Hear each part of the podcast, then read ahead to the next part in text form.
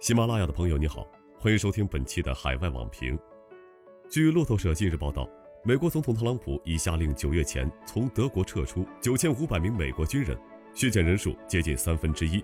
同时，在德美军人数从目前的最高五万两千人限制到两万五千人以下。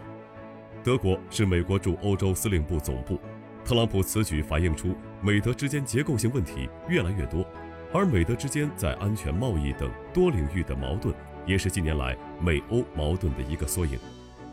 新冠肺炎疫情爆发前，美德两国就围绕军费分摊、北溪二号天然气管道、美欧贸易部谈判等议题展开多场交锋。疫情期间，这些问题非但没有解决，矛盾却越积越多，两国关系不见缓和的迹象。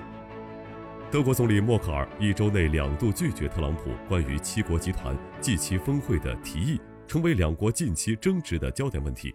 德国先是拒绝在六月底赴美国进行一场线下面对面交流，又警告美国不可擅自修改 G7 峰会的规定。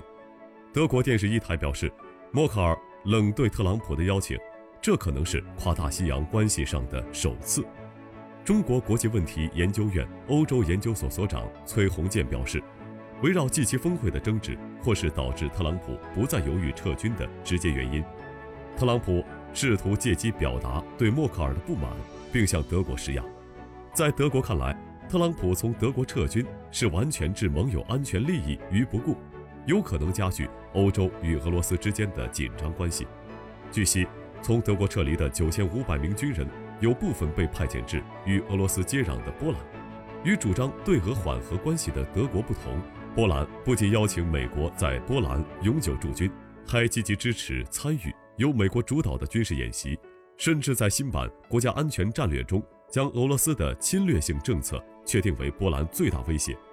崔鸿建认为，美国政府想通过大棒和胡萝卜的游戏规训盟友，但这一做法客观上将导致欧洲与俄罗斯之间冲突升级。在美国的欧洲盟友看来，这并不是美国政府第一次以“美国优先”为名损害盟友的利益。就在五月底，美国决定退出对欧洲和全球安全稳定有重要作用的开放天空条约时，就遭到欧洲十国联合反对。美国政府近期的种种举动表明，它正在重新定义美国的国家利益，但跨大西洋联盟不在其中。《纽约时报》刊文评论称，在欧洲官员看来，美国已从不可或缺的盟友变成了靠不住的盟友。为了维护自身安全，近年来建立欧洲军。打造欧洲防务一体化的呼声越来越高，在推动自主防卫方面动作频频。